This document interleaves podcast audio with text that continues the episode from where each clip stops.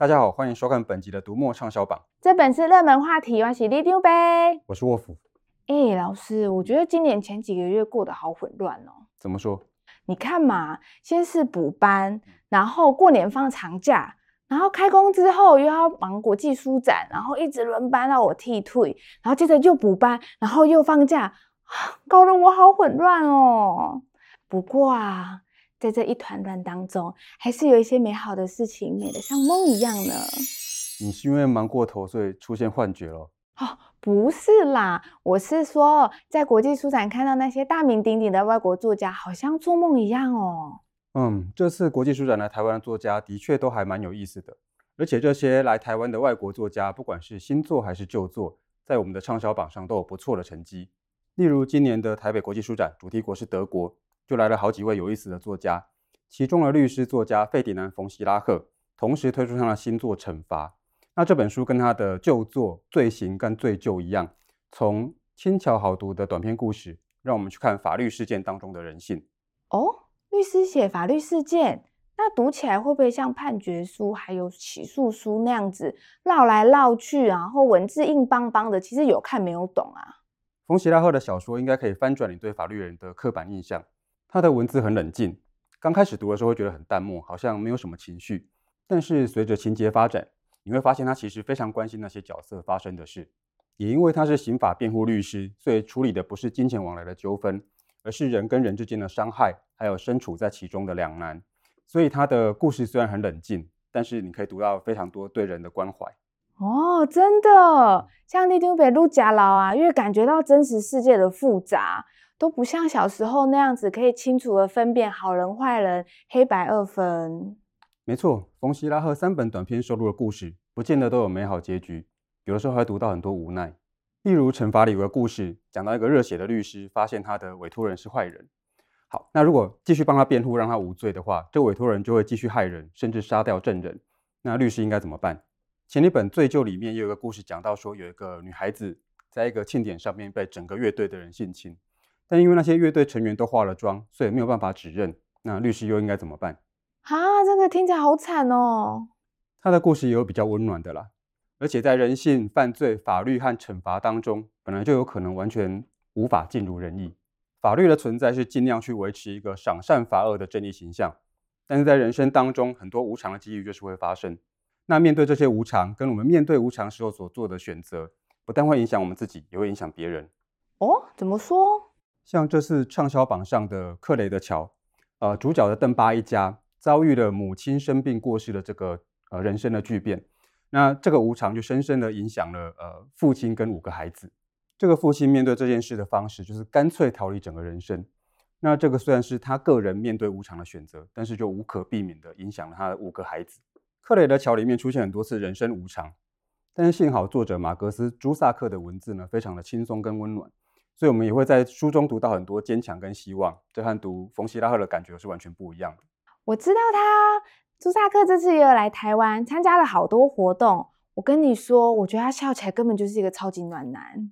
对，在访问朱萨克的时候，我有问他，呃，就来台湾的感觉。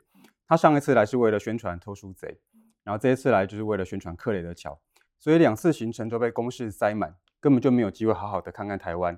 那他在问我说台湾有哪些景点一定要去的时候，我就觉得每次都说故宫或者夜市之类的实在太老梗了，所以我就推荐他去攀岩。哦，老师，你不要带暖男去做那么危险的运动啦。但是我跟朱萨克讲的时候，他不觉得危险啊。他们说他们澳洲人天天都在冲浪啊。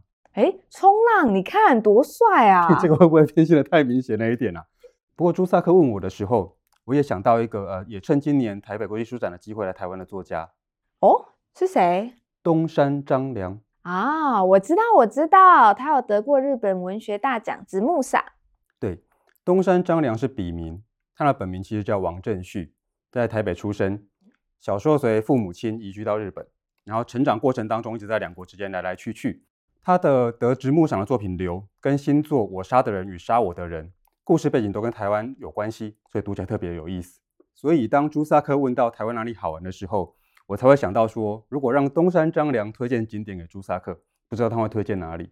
对了，新书《我杀的人与杀我的人》也是东山张良的第一本电子书。那故事采双线进行，过去的故事线讲述这个八零年代四名台湾青少年的成长，现在的故事线则讲一个美国律师受雇为一个连续杀人犯辩护。随着情节开展，读者会发现两条故事线用奇妙的方式结合在一起。哇，听起来好有趣哦！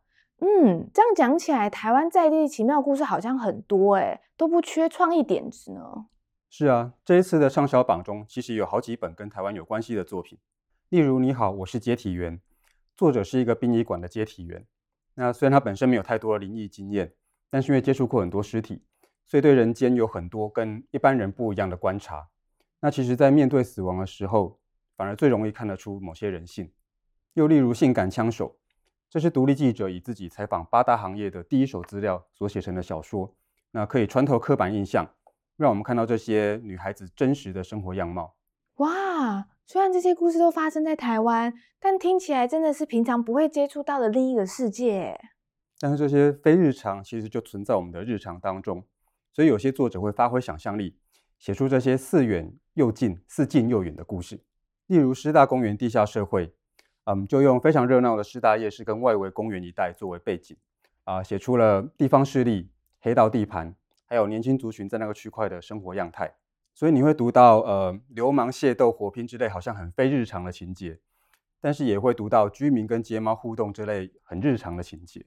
读了这本书，可以用不同的角度去看看，想想自己觉得很熟悉的这些生活领域，或许也会发现很多隐而未显的奇妙故事。哦，老师，你讲这个太玄了啦！很平常的 normal 生活才叫做日常嘛。这你就不懂了。吴念真的畅销作品《这些人那些事》。跟他的新作《念念时光真味》讲的都是平凡的人、平凡的菜，但是因为跟生命有了连结，所以这些平凡的人事物在回忆的时候就有不同的光彩。吴念真在受访的时候讲过，阅读可以提醒我们人生的某个状态，让我们知道说我们的人生并没有那么的单薄。看过他笔下的故事，你就会发现，只要找到合适的观察角度，再单调日常也会显出美好的风景，再平凡的人生也会有滋味丰富的时刻。哦，原来这就是所谓人生的醍醐味。嗯，吴念真北北真的是很会说故事诶。来台湾访问的外国作家带来超好看的小说，最接地气的本土作家深入社会各个面向，再加上全台湾最会讲故事的欧基上，通通在我们的畅销榜上。大家快点来这个网址看看读者们抢购的书哦。好啦，林牛北北下班啦，大家别忘了帮我们按赞、分享、订阅我们的频道哦。好，收工了，收工了，拜拜。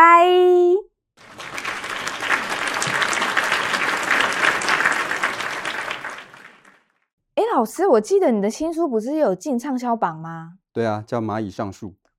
哦，老师，你改行写食谱哦？光听书名就觉得好饿哦。这 是推理小说啦。哦。